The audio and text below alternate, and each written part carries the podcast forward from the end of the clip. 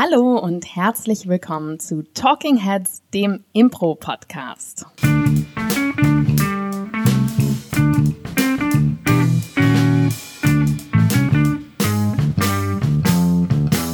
Und an meiner Seite der morgendlich frisch wie der morgentauige Paul Ziemer. Vielen Dank. Ich freue mich, hier eingeladen zu sein bei diesem wunderschönen Podcast. Äh, mir gegenüber sitzt nach wie vor die bezaubernde und mit ähm, ja, Goldkugeln beschmückte Claudia Willenhoff. Das ist mein Weihnachtspullover noch. Ist das ein Weihnachtspullover? Also ich glaube nicht so speziell, aber ja, er hat doch diese Weihnachtsschmuck-Assoziation. Also es sind so kleine Golddinger mit, mit echten Diamanten in der Mitte. Ja, ich muss sagen, er sieht okay, also schön aus, aber es, es, hat so eine Pickel-Assoziation für mich irgendwie, diese Golddinger. Okay, du hast gerade ein Kleidungsstück für immer für mich ruiniert. Nein, nein, nein, es ist schön. Also wenn ich ihn jetzt anziehe, dann denke ich, da ist wieder der Akne-Pullover.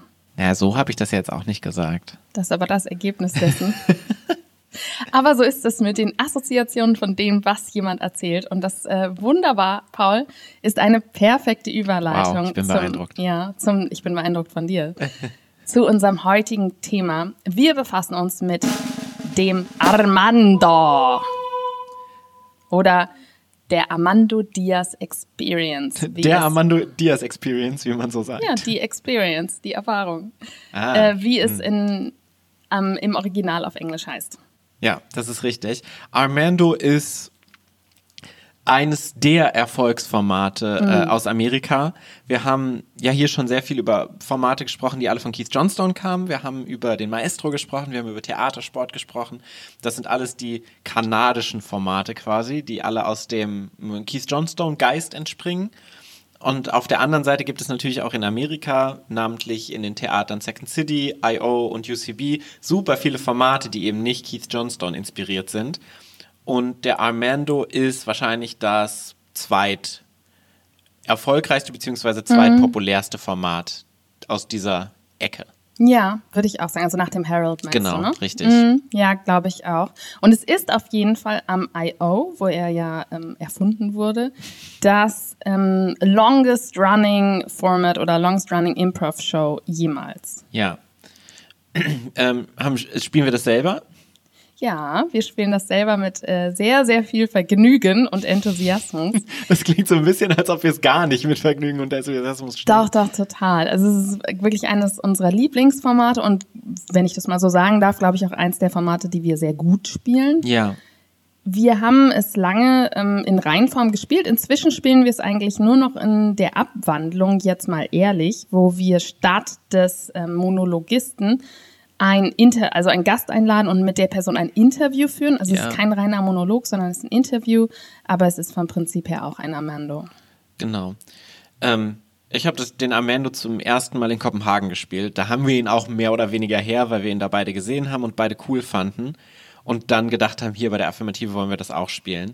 Ähm, da habe ich zwei Jahre lang eigentlich jede Woche Amando gespielt. Ähm, und war am Anfang nicht so begeistert, weil ich noch in diesem Keith Johnstone-Style drin mhm. war, weil es eben ein komplett anderer Stil ist, Impro zu spielen. Ähm, wie geht denn, also wie, was ist denn das Primäre des Amandos? Also ja. wie geht das Format? Ja. Ähm, das Format im Ursprung ist so, dass eine Person, das ist der Guest Monologist, und im Ursprung war es eben Armando Diaz, deswegen heißt das Ganze auch so, drei Monologe hält nicht hintereinander. Nicht hintereinander, sondern im Verlauf des, ähm, des Stückes. Abends. Ja, genau. Im Ursprung waren das, glaube ich, ein Zwei-Akter-Stück, also wirklich abendfüllend. Mhm. Also mit einer Pause dazwischen. Genau. Mhm. Und ähm, Monolog nicht im Sinne von ein theatraler Monolog, so wie Hamlet, sondern ein Monolog im Sinne einer Geschichte oder einer Anekdote aus dem wahren Leben dieser Person. Also Vater, so die Götter gaben die Vernunft den Menschen als die höchste Gabe. Du Angeber. Das ist ja ekelhaft. naja, ja, irgendwo muss ich meine Schauspielausbildung ja auch noch reinbringen können. Hm. Egal, ob es passt oder nicht. ist das richtig? genau, es ist eine, es ist eine anekdotische ähm, Erzählung und sie sollte zu, ich sag mal, 95 Prozent wahr sein. Also leichte Überspitzungen über Übertreibung sind natürlich erlaubt, aber an Dass sich ist es schon wirklich sagst, eine, eine authentische Erzählung. Und inspiriert von diesem Monolog, der ist wirklich kurz, irgendwie drei Minuten oder so, sehen wir dann nachfolgend Impro-Szenen, inspiriert von diesem Monolog. Ich sag mal so zwischen zwei und sechs Szenen mhm. vielleicht. Mhm. Und der, die letzte Szene inspiriert dann den ähm, Gastmonologisten zum nächsten Monolog. Und das Ganze wiederholt sich meistens dreimal. Genau. ähm, man kann das dementsprechend strecken, je nachdem, wie viele Szenen du basierend auf dem Monolog spielst, wie lange du den Monolog machst. Wir haben es hier in Mainz und auch in Kopenhagen haben wir es ungefähr auf 20 bis 25 Minuten gespielt, manchmal auch 30 Minuten, je nachdem, wie so der Abend läuft. Aber dass du wirklich so die zweite Hälfte mit dem Armando füllst. Mhm.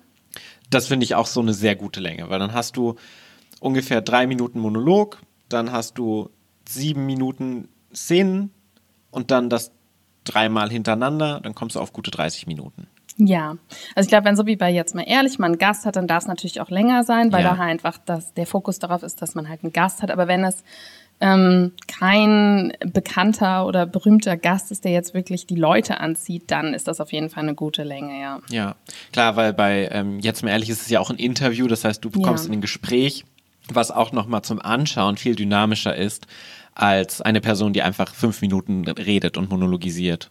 Total. Es gibt natürlich Variationen davon. Also zum Beispiel ähm, S-Cat. Die Arschkatze. Die Arschkatze. Äh, so spielt das UCB den Amando und da ist es eben nicht ein Gastmonologist, sondern es sind die Spieler selbst und es wechselt auch. Das heißt, jeder, der inspiriert ist von der letzten Szene, darf sich hinreißen lassen zu einem Monolog, ja. einem kurzen. Und ähm, es gibt also gar keinen externen Gast. Ja, ähm, das ist aber auch noch nicht der vollständige Name gewesen, ne? Das Format heißt eigentlich ASCAT 3000 oder 2000? Ich dachte 2000. Ich weiß es nicht, aber irgendeine 1000 ist dahinter. Ja. Wo ich auch nie verstanden habe, warum die 1000 noch dahinter ist. Weil naja. es Fun hoch 2000 ist. ja, das stimmt. Genau, da hast du eben nicht einen Monologisten, sondern verschiedene. Ähm, Häufig ist es aber tatsächlich so, dass du Formate siehst, bei denen es verschiedene Monologisten gibt, es trotzdem als Amando bezeichnet wird, weil Amando sich eigentlich so als Name durchgesetzt hat und Ich verstehe das gar nicht. Also im Vergleich zu Ascat ist Ascat ja auf jeden Fall der Name, der viel leichter zu vermarkten ist. Ich verstehe Vor allen Dingen auch, auch mit 5S. Man weiß ja auch nie, wird jetzt Ascat mit 7S geschrieben ja. oder mit 3S. Das ist so ein perfekter Name, wie UCB ja generell auch super schöne Formatnamen hat. Ja. Was stimmt. hattest du neulich?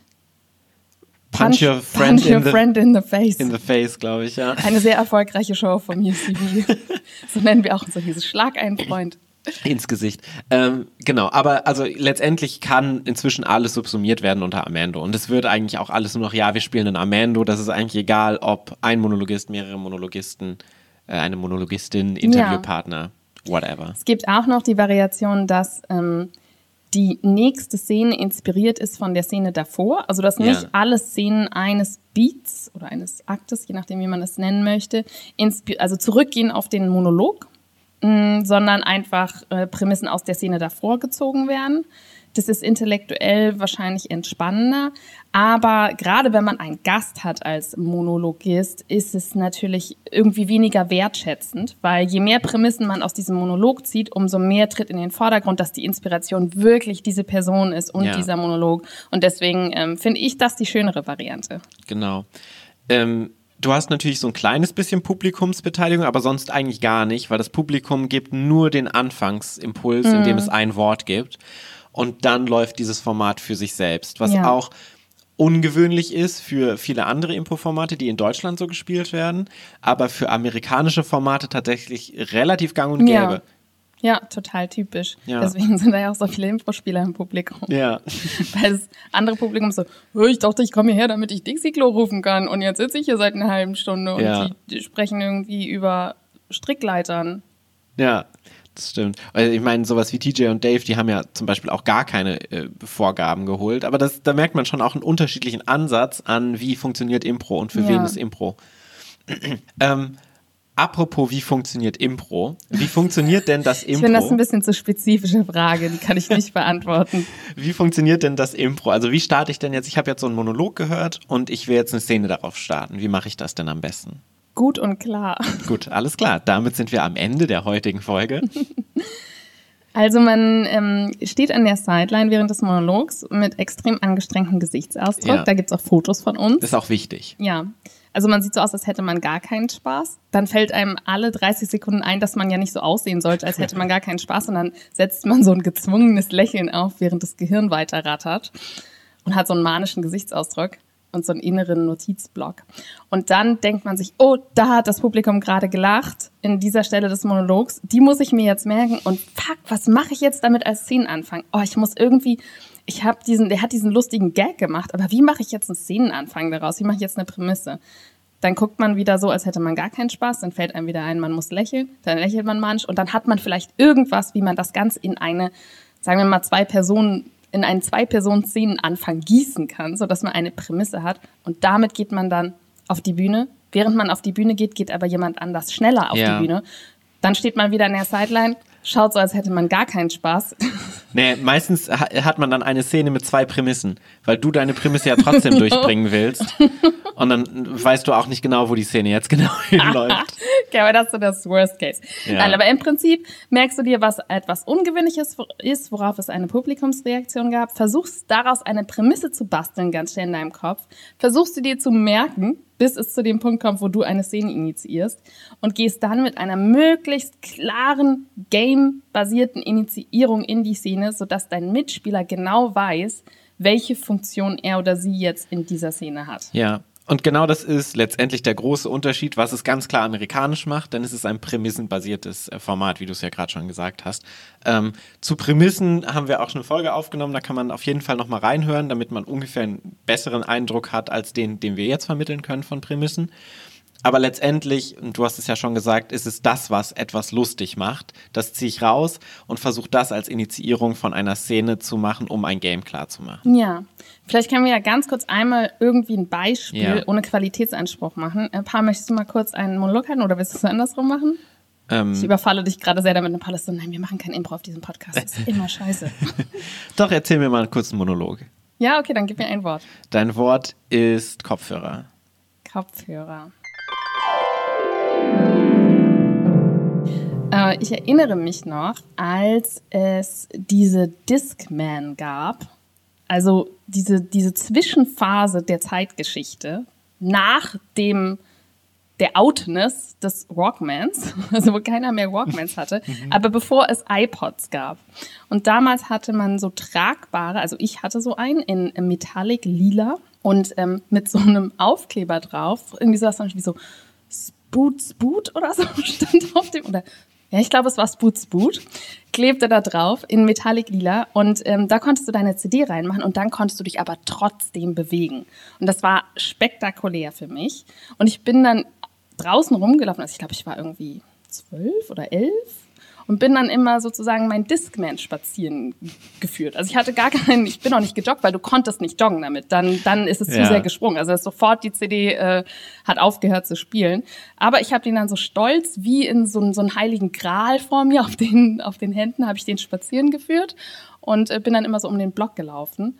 Und ähm, wenn du irgendwie zu tief eingeatmet hast oder wenn dir irgendwas Lustiges äh, oder wenn du irgendwie so, ein- so ein Groove-Zucken hattest oder so, ist sofort das Lied wieder von vorne angefangen. Also es war das Unpraktischste, was es gibt, aber ich war extrem stolz, dass ich den hatte. Und ich habe da mit Michael Jackson äh, Black and White, die Single, habe ich sehr viel spazieren und Gassi geführt. Ja, vielen Dank, Claudia. Gerne. Ähm, es gibt jetzt mehrere Ansätze, die ich hätte. Also ich habe jetzt in meinem Kopf, glaube ich, vier Prämissen, die ich jetzt rausgezogen habe. Eine Prämisse war ganz klar das Wort Outness, was du benutzt hast, was ein merkwürdiges Wort war, was äh, in diesem Monolog drin vorkam. Mm, Ich sage jetzt erstmal nur, was ich so, was mir so aufgefallen ist an diesem Monolog. Ähm, ein anderes Ding war dieses, du kannst die CD reinlegen und dann kannst du dich bewegen, was krass war. ähm, jetzt ohne den Zusammenhang, dass du den Walk-In mit, mit dir rumträgst, sondern du Ja. konntest dich einfach bewegen, nachdem du die CD eingelegt hast, was so dein Wortlaut war. Und ähm, ich glaube, das primärste oder klarste war natürlich, dass, ähm, du hast es ja auch selber schon so ein bisschen benannt, dieses Gassi-Gehen mit dem Walkman oder dem, mit dem Discman, was auf jeden Fall so ein äh, merkwürdiges Bild ist, oder den Discman wie ein Haustier halten. Ja. Und zu guter Letzt noch den Aufkleber, auf dem Spoot Spoot draufsteht, was so, keine Ahnung, irgendwas bedeuten soll. Das wären jetzt so vier Elemente, die aus diesem kurzen Monolog so mir in meinem Kopf gekommen wären, als die finde ich merkwürdig, die sind spannend oder interessant. Mhm. Genau. Und die Aufgabe von mir wäre jetzt, diese vier Sachen in meinem Kopf zu behalten, sie mir zu merken. Was und du gerade schon fantastisch gemacht hast. Und dabei hat sich deine Stimme noch freundlich angehört. Also das ist der Moment, wo man dann an der Sideline so aussieht, als hätte man keinen Spaß Ja, mehr, ne? Diese, genau. Diese Aufgabe. weil man natürlich sich merken muss, was gerade erzählt wurde und die Aber Prämisse im Kopf zuhören. haben und dann zeitgleich noch zuhören. Also es ist intellektuell schon echt mega ja, anstrengend. und eigentlich können Menschen ja nicht multitasken. Nee, vor allen Dingen nicht. Und dann stehst du noch auf der Bühne und das Publikum guckt zu. Ja. Du musst aussehen, als hättest du Spaß. Ja.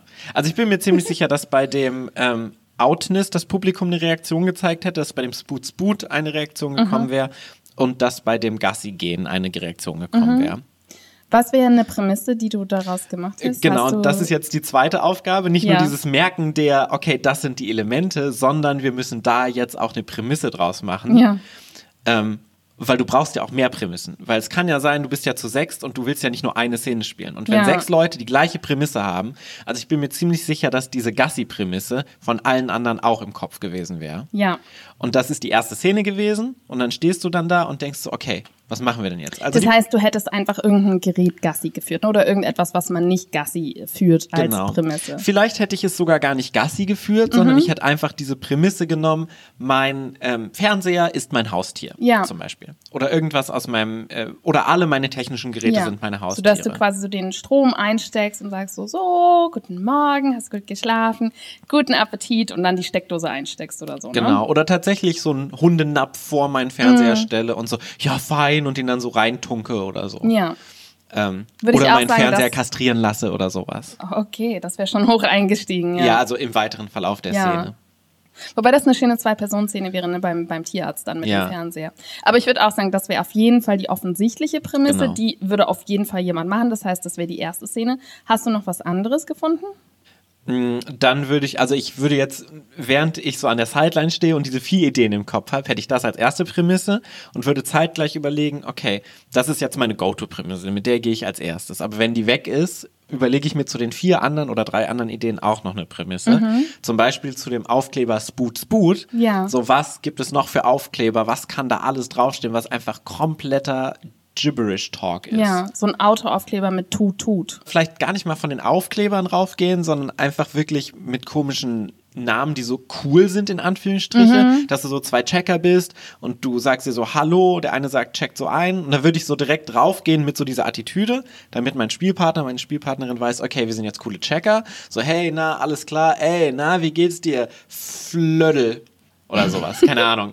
Und dann würde ich halt so komische Worte einfach einlassen. Ja. Lassen. Ich glaube, es müsste ein bisschen näher dran sein, noch damit man die Brücke schickt. Also ich glaube, es müsste sowas sein wie so, hey, na, Flut, Flut, was geht bei dir? Ja, ich glaube, in dem Fall kannst du tatsächlich Spoot Spoot sagen, Ja, weil es zu fern ist von der Grundidee, aber das Publikum und der Spieler weiß, alles klar, das ist der Ausgangspunkt der Prämisse. Ja, hast du recht. Ähm, noch was? Ähm, die Outness des Ganzen Ja. würde ich, glaube ich, eins zu eins auch als Wort übernehmen. Ja. Und auf eine andere Situation übertragen. Zum Beispiel zwei Leute sitzen im Auto, du bist im Auto, die eine Person hat eine Karte in der Hand und du, ey, wir haben uns verfahren, wir sind echt, also so weit in der Outness war ich noch nie. Ja, aber Sowas. ich spüre total viel Loveness dir gegenüber. Ja, genau. Hm. Sowas. Und die vierte Prämisse war, was war denn die vierte Prämisse? Siehst du, und dann sind wir bei diesem Punkt, den du an der Sideline hast. So, okay, ich habe jetzt drei Prämissen, die ich irgendwie reinbringe. Und das vierte habe ich einfach vergessen. Ja. Spoot Spoot, Aufkleber, ähm, Discman. Ah, genau. Du kannst eine CD reinlegen und dich, dich bewegen. bewegen. Ähm, Würde ich quasi genau umgedreht machen. So dieses Stopptanzen-mäßig. Du Mm. holst eine Person zu dir und so, oh, hier, guck mal, ich habe die neue CD und du legst die ein und dann frierst du so ein. Und die Ja. andere Person müsste dann natürlich auch klar kriegen, okay, wir frieren jetzt ein. Und dann ist der Song vorbei und so, oh, jetzt können wir uns wieder bewegen. Oh, ich liebe diese Musik Ja. Ja. zum Beispiel. Und das ist auch mega nice, deine letzte Prämisse, weil man hat nämlich häufig bei diesen Szenen die Tendenz, es rein verbal zu machen. Weil der Monolog ist natürlich ähm, eine Abfolge von Worten. Ja. Und das heißt, unsere erste, ähm, übrigens vielen Dank, Paul, ich finde, das hast du hervorragend gemacht, diese Gerne, Prämissen. Dankeschön. War auch ein toller Monolog. Ja, ja. Doch, wirklich. Ähm, ich habe mich schon währenddessen gejudged, weil ich dachte, oh, das ist viel zu unpersönlich. Ich habe auch teilweise ähm, Mann gesagt. Du, äh, du hast dich aber korrigiert. Ja, ja. Aber ich dachte so, okay, das ist einfach so ein, ähm, so ein Vor-Teenager-Phänomen und es wäre kein guter Amando-Monolog, weil er halt überhaupt keine persönliche Verletzlichkeit Ja. drin hat. Habe ich gejudged, dann habe ich aber trotzdem Kopfhörer war auch kein gutes Wort, es tut mir leid.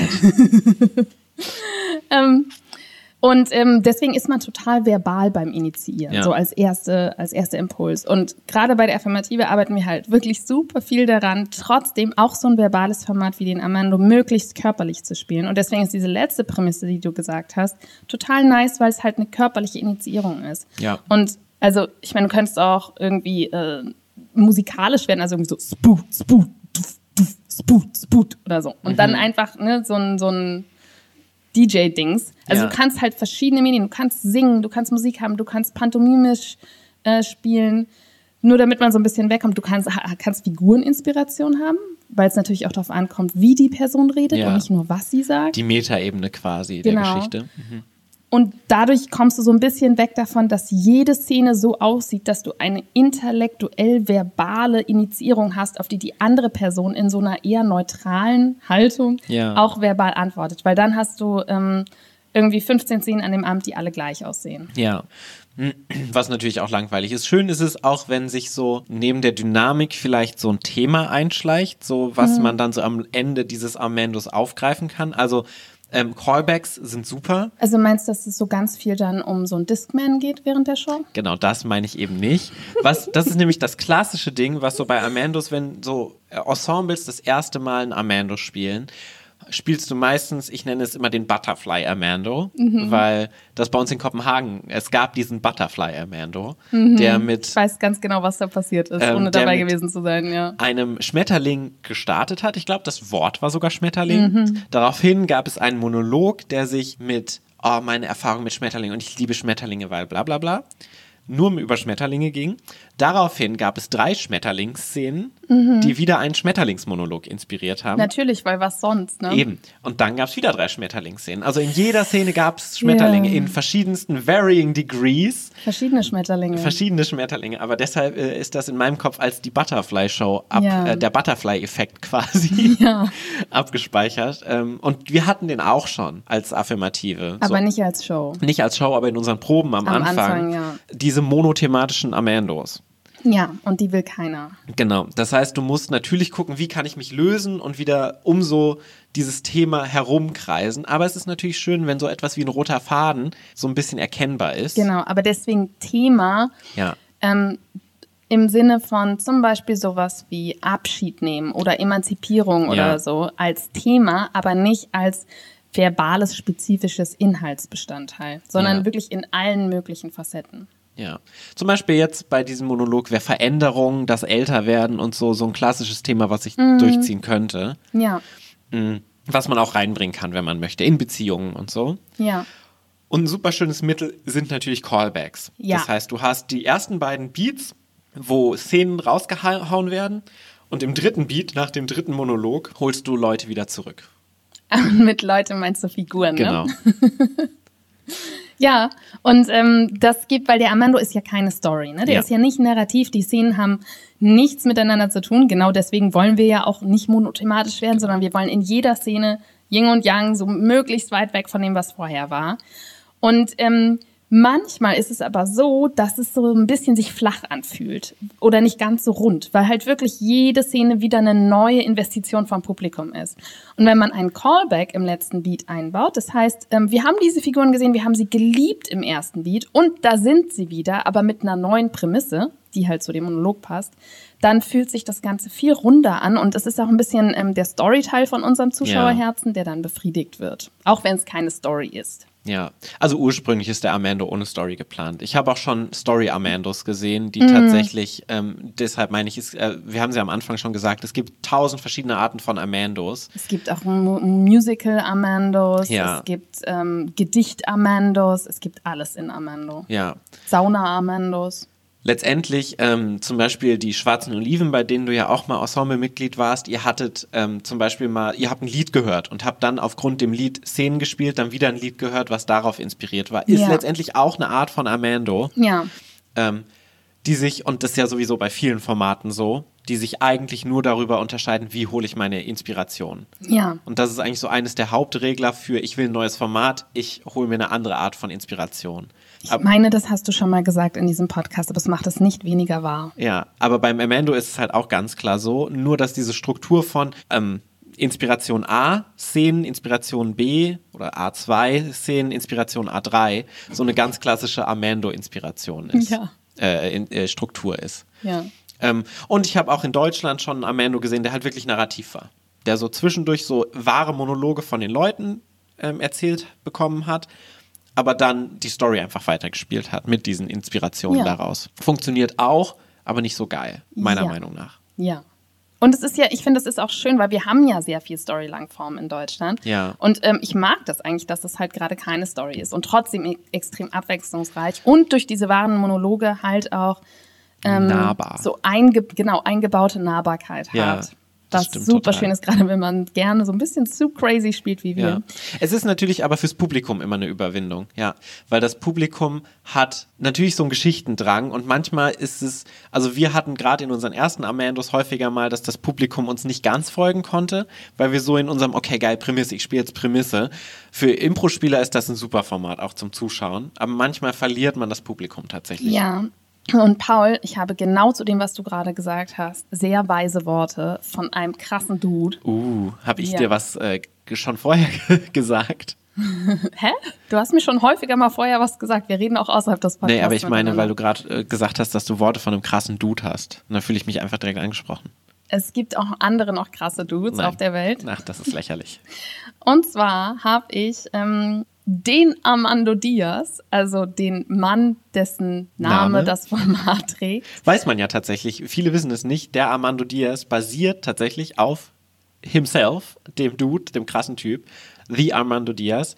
Ähm, das Format wurde entwickelt, weil die Leute den so geil fanden und ein Ja. Format um ihn bauen wollten. Ist das richtig? Du Ja. bist Geschichtsexpertin Claudia Behlendorf. Du weißt das besser als ich. Ja, ja, ja. In einem Apartment mit zwei anderen Leuten, auch SNL-Spieler, glaube ich, sogar damals. Mhm. Die gesagt haben, hier, Armando Diaz ist ein krasser Dude. Das war ja damals schon. Äh, lass dem mal mehr Raum geben. Wir machen jetzt die Armando Diaz Show quasi. Da frage ich mich, wo bleibt die Paul Ziemer Show der Affirmative? Ja, äh, die kommt dann, wenn wir Anglerhüte haben. Und ich habe ihn gefragt, do you have some advice for the initiations of the scenes after the monologue? Und er hat, ich bin, ich bin so ein bisschen Fangirl, ne? also ich finde es halt wirklich einfach so sehr, sehr cool, cool. dass, dass der Armando Diaz, es ist schon so ein bisschen starstruck, Ja. Uns das so schreibt und wie es aussieht. Also wenn es klappt, wird er auch tatsächlich einen Kurs unterrichten zum Armando und den werde ich auf jeden Fall auch selber belegen, weil wie cool ist es bitte, Armando von Armando zu lernen? Ja, ein Online-Kurs bei der Affirmative Ja. äh, Impro-Schule. Schaut auf unserer Seite vorbei in regelmäßigen Abständen. Also wir befinden uns gerade im, ähm, Frühjahr 2020. Ja, also wenn ihr das jetzt 2023 hört, dann ähm, äh, tut uns leid. Also er sagt, äh, hier Initiations of the Scenes, ne? Exklusiv hier im Podcast hört ihr jetzt, was Armando Diaz dazu sagt. Ja, in meiner Stimme leider. Ja, aber ist okay. Ist auch eine schöne Stimme. Don't try and reenact the story. Das stimmt, das haben wir noch gar nicht gesagt. Ja. Das natürlich immer Prämisse beinhaltet natürlich logischerweise, dass du nicht das, was schon erzählt wurde, nochmal auf die Bühne bringst. Das stimmt. The point of the scenes is to examine the essence and truth of the story. It is a good practice to use analogous variables in your initiations. By changing a variable, variable, variable, hmm, it frees up, Variable uh, styles of saying variable. yeah, it frees up the improvisers to find their own scene and not be a slave to the exact details of the story. All scene work in improv is about exploring human nature and the human condition. Don't get hung up on referencing every detail of the monologue. Finally, try to make your initiations active and high stakes. Ja, und ich glaube, das, was er zuerst gesagt hat, ähm, bezieht sich genau auf das, was du gerade meintest, ähm, mit der Reaktion des Publikums weil wir dadurch, dass es so technisch ist und dass wir diese Prämissen halt so intellekt, deswegen sehen wir ja auch so aus, als hätten wir keinen Spaß, ne? dass die so intellektuell ähm, verarbeitet werden an der Sideline, vergessen wir häufig, dass wir ja Szenen spielen wollen, die wirklich auch eine Connection haben zum Publikum, in denen echte Menschen vorkommen Ja. Und ähm, die irgendwie auch selber Wahrheit beinhalten. Und das ist wirklich etwas, was, was wir auch immer noch nicht immer gut hinbekommen. Nee. Weil wir aber auch so diese Comedy-Technik einfach so lieben, dass wir uns Ja. so nerdy da reinschmeißen. Aber man verliert da das Publikum halt häufig. Außer Impro-Spieler, die halt, ah, cool, das ist die Prämisse, das ist das Game. Ja. Ach, da haben die das her. Ach, das habe ich gar nicht gemerkt im Monolog.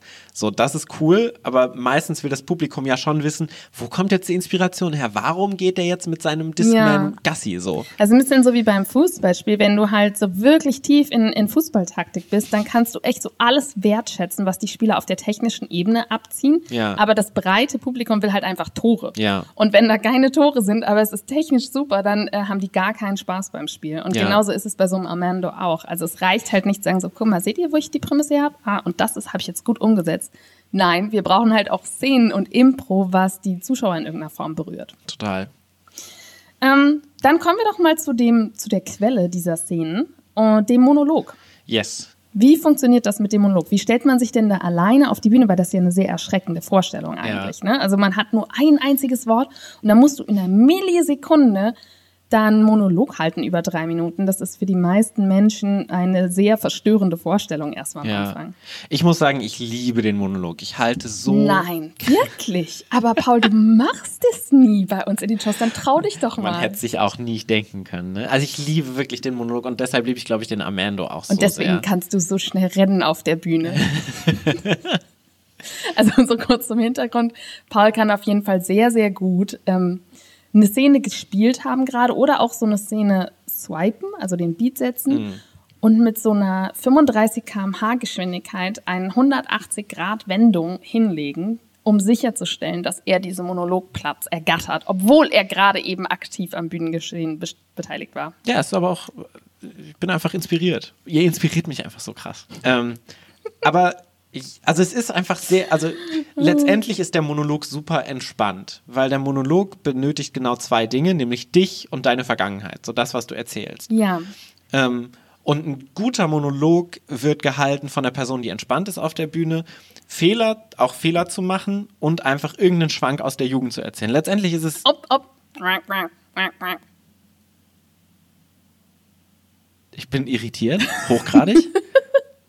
Ja, Bitte, Schwank, Ente Claudia Behlendorf, was möchten Sie sagen? das war so mein Buzzer, den ich gerade hier hatte. äh, weil Schwank aus der Jugend ähm, ist natürlich nicht so. Ne? Also wir Ja. lieben tatsächlich Amando-Monologe, die nah dran sind. Natürlich. Also ja, Paul Ziemer ist jugendlich, deswegen kann er sagen, Schwank aus seiner Jugend ist auch seine Jetztzeit, aber viele Menschen sind das nicht. Und tatsächlich sind meistens die schönsten Amando-Monologe diejenigen, die wirklich ganz nah dran sind an der Person aus der Jetztzeit. Ja. weil wir haben immer die ähm, Tendenz, uns zu distanzieren von den Geschehnissen und das tun wir zum Beispiel, indem wir Sachen aus unserer Kindheit erzählen. So wie ich das ja gerade eben auch gemacht habe am Anfang vom Podcast. Das stimmt. Und du hast es ja in, dem, im, in der E-Mail ja auch schon vorgelesen. Es ist das, dass wir so ein bisschen the essence of human nature bekommen. Ich glaube, es ist okay, wenn du was aus deiner Kindheit erzählst, insofern du so eine, einen Bogen hinkriegst zu deinem jetzigen Ich. Ja, So aber wir wollen nicht drei Kindheitsmonologe haben in Das Show. stimmt. Aber sowas wie, ja, so habe ich das damals und das mache ich immer noch. Oder ich habe immer noch diesen äh, CD-Player, der steht jetzt immer noch bei mir im Regal. Sowas zum Beispiel macht Voll. es schon viel nahbarer. Aber klar, du willst keine drei Kindheitsmonologe. Und das ist immer the easy way to go. Ja. So, ich erzähle irgendwas aus meiner Kindheit. Weil man das auch häufig dann häufiger schon erzählt hat. Ja. Wohingegen, wie ist es beim Dating? Gerade jetzt, jetzt in diesem Moment bei mir. So, was war das Date, was ich letzte Woche hatte, ist etwas, wa- was wo man sich viel schwerer tut, das fremden Menschen zu erzählen. Aber das sind die Sachen, wo du die komplette Aufmerksamkeit des Publikums hast. Ja. Weil die halt sind so, oh krass, das erzählt er jetzt gerade wirklich. Du hast ja gerade schon gesagt, was dich an deinem Monolog so ein bisschen geärgert hat. Was würdest du denn sagen, sind so die drei wichtigsten Sachen oder die wichtigsten Sachen bei so einem Monolog? Ach, ich würde einfach mal direkt Amando zu Wort kommen Das lassen. ist ja cheap. Das habe ich ihn nämlich auch gefragt. Und ähm, da er ja hier quasi das Quellwasser des Monologs ist. Das Also ich- Quellwasser der Quelle. Ja, ich habe ihn gefragt, ähm, in your opinion, what is the most important thing to keep in mind as the monologist? Und er hat gesagt, I think the first thing a monologist should try and do is be relaxed and open with the audience. Was du ja auch schon gesagt hast, Ja. ne? entspannt sein. Weil dadurch hat das Publikum viel größere Sympathie zu dir und ist viel leichter bereit zu lachen. Total. Das ist letztendlich wie bei guter Stand-up. Also das ist auch ein Guide zu guter Stand-up-Comedy tatsächlich, finde ich. Yeah. Think of the audience as a bunch of friends. This way it will be easier to open up and share your stories. The monologue is like a conversation. The audience doesn't speak, but does respond, and it is important to respond to their energy. No one likes a speaker who feels distant and is just talking at you. Second, it is important to give enough detail when telling a story. You need to be descriptive and paint pictures in the listeners' heads. Details are what makes us laugh. Ja. Also wir sind eben nicht an dieser Geschichte interessiert, sondern an den speziellen Sachen, die es zu deiner speziellen Geschichte machen auch. Weil das macht es individuell und natürlich sind diese Details Geschenke für die Impro-Spieler und Spielerinnen an der Seite. Ja, und das ist ja tatsächlich eine der beiden Hauptfunktionen. Ja. Wir sagen unseren Kursteilnehmern ja immer, es ist die einzige Funktion. Also Ja. wir sagen denen, macht euch keine Sorgen darüber, wie dieser Monolog ist. Die einzige Funktion, die dieser Monolog hat, ist Futter zu liefern für die Inspiration der Szenen. Das heißt, euer Job ist quasi auf natürlichem Wege unusual things zu produzieren. Ja.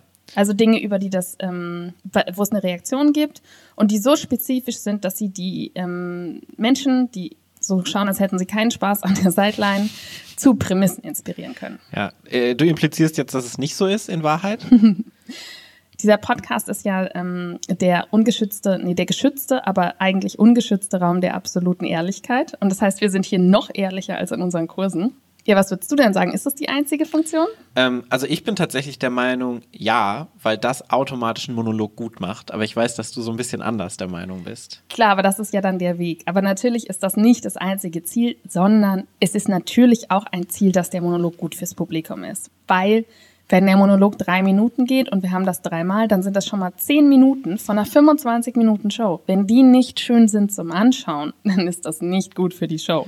Das heißt, natürlich hat der Monolog zwei Funktionen. Das eine ist die Materialgenerierung, aber das andere ist natürlich auch, die Zuschauer zu unterhalten. Das stimmt. Ich glaube aber, der Weg ist einfacher zu sagen, ich mache das für die Spieler, um einen guten Monolog zu bekommen. Weil wenn du einen guten Monolog halten willst, als guten Monolog, wirst du alles halten, aber keinen guten Monolog. Genau, und deswegen sagen wir das ja auch unseren Kursteilnehmerinnen so, macht euch darum keine Sorgen, denn wenn du, wenn du das anders sagen würdest, so, nee, nee, du musst jetzt schon performen, dann ähm, führt es, ist es halt nicht zielführend. Ja. Das war das zum Monolog. Und ähm, abschließend vielleicht noch, weil das jetzt alles sehr technisch war, was wir gesagt haben. Und auch so zum Thema, als hätte man keinen Spaß. Ich liebe es, dieses Format zu spielen. Und die Ja. ganze Affirmative liebt es. Es ist etwas, was uns total liegt. Es ist ein unglaublich schnelles, energetisches, abwechslungsreiches und gleichzeitig sehr persönliches Format. Und ähm, ich bin ein totaler Fan davon. Also wenn ihr Amando noch nicht spielt bis jetzt, tut es. Es ist ein Geschenk. Es ist natürlich auch hilfreich, ähm, sich zu vergegenwärtigen, wenn ich den Monolog halte, fokussiere ich mich wirklich allein und einzig auf diesen Monolog. Ähm, du hast zum Beispiel, wenn du den Monolog hältst, nicht die Aufgabe, deine Szenen zu initiieren, sondern das sind deine Mitspieler und Spielerinnen. Und äh, du kannst dann natürlich mitspielen in dem nächsten Beat, aber nur joinen. Also du bist so die Person, die dann einer Prämisse folgt und dieser Szene mitspielt. Außer du heißt Paul Ziemer, dann swipest du mit einer 180-Grad-Drehung, hältst dann Monolog und initiierst dann noch zwei von vier Szenen Das im nächsten stimmt Beat. auch nicht, das mache ich nicht. Doch, das du initiierst schlecht. auf jeden Fall deine eigenen Szenen aus deinem Monolog. Verleumdung hier. Das, das fragt irgendjemand von der Affirmative oder unseren Zuschauern. Ihr könnt uns übrigens auch jederzeit gerne schreiben an solchen Stellen, falls ihr mal beim Amando bei uns dabei wart. Wie ist das? Initiiert Paul Ziemer Szenen, nachdem er den Monolog gehalten hat? Ein oder An zwei. podcast.deaffirmative.de. Da freuen wir uns auch jederzeit über eure Podcast-Themenvorschläge. Paul, was war denn dein Impro-Moment der Woche? Der Impro-Moment der Woche. Ähm, ich glaube, diesen Impro-Moment der Woche, den ich habe, ist der gleiche wie der, den du hast. Ähm, deshalb würde ich ihn dir überlassen, weil ich glaube, du hattest mehr Emotionalität, als wir jetzt neulich in einem Team-Event gesteckt haben. Ah. Ich habe mich gerade gefragt, warum, ich, warum du mir deinen Impro-Moment überlassen willst. gefuchtelt. Nein, gib ihn mir nicht. Ich will ihn nicht haben. Ja, aber das stimmt, das war tatsächlich mein Impro-Moment der Woche. Aber du kannst es, glaube ich, besser erzählen, weil du noch, äh, noch erstaunter warst als ich. Ja, ähm, wie fange ich denn an? Also normalerweise machen wir ja Team-Events für Firmen und für Unternehmen. Und äh, wir hatten jetzt zum Beispiel in der Weihnachtszeit halt Weihnachtsfeiern. Und das ist natürlich immer lockerer als jetzt so der Arbeitsalltag. Ne? Und die Leute trinken dann da gerne auch mal was. Und es, ähm, ich hätte sogar dazu vielleicht auch mal gesagt, es eskaliert oder so, ne? Weil dann die Leute irgendwie getanzt haben und rumgeschrien haben. Ja. und halt einfach richtig viel Spaß haben, weil ich äh, glaube, dass wir das sehr, sehr gut können, Leuten Spaß bringen. Also falls ihr ein Unternehmen habt, bucht uns gerne, sage ich damit.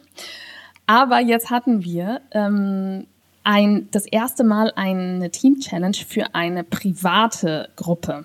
Und das hat ein ehemaliger Kursteilnehmer von uns, hat uns gebucht. Ich sage auch definitiv nicht den Namen. Ihr werdet erfahren, warum. Und das ist völlig eskaliert. Also diese Team Challenge ist so aus dem Ruder gelaufen, aber auf eine positive Art und Weise. Aber so was habe ich wirklich noch nicht erlebt. Wirst du wahrscheinlich auch nie wieder erleben. Nee. Und es war nicht graduell, sondern es ging einfach direkt los. Und zwar am Anfang ähm, sagen wir den Leuten, okay, also wir losen quasi zufällig die Teams aus und dann sollen die sich eine Teamidentität schaffen, indem sie zum Beispiel die gleichen Accessoires haben oder das gleiche Outfit, den gleichen Schlachtruf, den entwickeln wir dann danach mit denen und so. Ne? Genau, wir schicken die in Breakout-Sessions, sehen die für drei Minuten nicht und dann kommen sie wieder aus den Ja. Breakout-Sessions. Und nachdem diese drei Minuten da waren, haben ich ein bisschen uns unterhalten, dann kommen die alle wieder. Bildschirme gehen an, das Team ist splitterfasernackt. Team Pups-Puppe. Team Pups Puppe haben sie sich genannt, da haben sie schon so ihren Namen um, umbenannt auf Zoom. Und sie waren einfach komplett nackt. Und ich dachte wirklich im ersten Moment, Claudia es wäre so, wäre so ein Filter, den man irgendwie so über die Brust oder so legen kann, dass man, also ich dachte, das wäre irgendwie so, so ein Fake-Vordergrund. Dann habe ich so fünf Sekunden gebraucht, um dann zu realisieren, nee, es ist einfach tatsächlich so, dass diese vier Menschen aus diesem Team sind alle vier komplett nackt. Ja. Und im Laufe der Team Challenge hat sich das dann auch auf alle weiteren Teilnehmer übertragen. Das heißt, es gab wirklich am Schluss keine Person, die nicht nackt war. Ich habe sehr viele Brüste, Penisse. Ähm, alles. Ich habe alles. Wir haben einfach alles gesehen. Ja, ich habe wirklich alles gesehen. Also Paul und ich sind angezogen geblieben. Aber schöne Menschen waren es. Das muss man echt sagen. Ja, das war jetzt nicht unästhetisch oder so, aber sowas habe ich wirklich noch nicht erlebt in so einem Zoom Team Challenge. Also ich war einfach nicht darauf vorbereitet in, vom Kontext her. Ja. Ja, das Ganze ging dann zwei Stunden und ähm, ich habe mir dann noch irgendwann Wein geholt. Ja, also, Claudia hat alles über den Haufen geschmissen. Jede Professionalität war nach der ersten Stunde komplett fehl am Platz. So, ich muss mich jetzt den Umständen anpassen. Und sie hatten halt einfach wahnsinnig viel Spaß. Also normalerweise ist unser Job ja immer Spaß reinzubringen Ja. und ähm, so ein bisschen die Leute zu animieren, was ja auch sehr gut funktioniert. Und da war es definitiv so, dass wir den Spaß eingrenzen und in irgendwie geordnete Bahnen lenken mussten. Ja. Ja. Wir sind aber angezogen geblieben, möchte ich an dieser Stelle Ja, noch ich habe es schon kurz im Nebensatz erwähnt, aber es kann man auch noch mal deutlich sagen. Ja, wir sind angezogen geblieben. Ja. Wenn wir es jetzt noch mal sagen, hört es sich so an, als ob wir auch nackt gewesen wären. ja, cool, das war unser gemeinsamer Impro Ja, der Woche schon, äh, ne? Da ich kommt möchte dem nichts nichts drüber. hinzufügen. Nee, auf keinen Fall. Fantastisch. Vielen Dank, Paul. Vielen Dank, Claudia. Und vielen Dank dir, dass du zugehört hast, dass du uns beim Joggen, beim Putzen, beim Kochen mit in dein Leben genommen hast. Wenn du mal mit deinem Discman rausgehst, dass du uns einlegst. Oh ja, das wäre cool. Zum Abschluss bleibt uns nichts anderes zu sagen als Spoof, Spoof. Spoot, Spoot. Ach, Spoot, Spoot. Ich glaube, Spoof gibt's sogar. Das stimmt. Spoot, Spoot. Und Spoot, Spoot. Äh, hab einen schönen Abend, Tag, Nacht, Morgen, Mittag oder gibt es noch eine Abend... Vormittag. Vormittag. Bis zum nächsten Mal bei Talking Heads.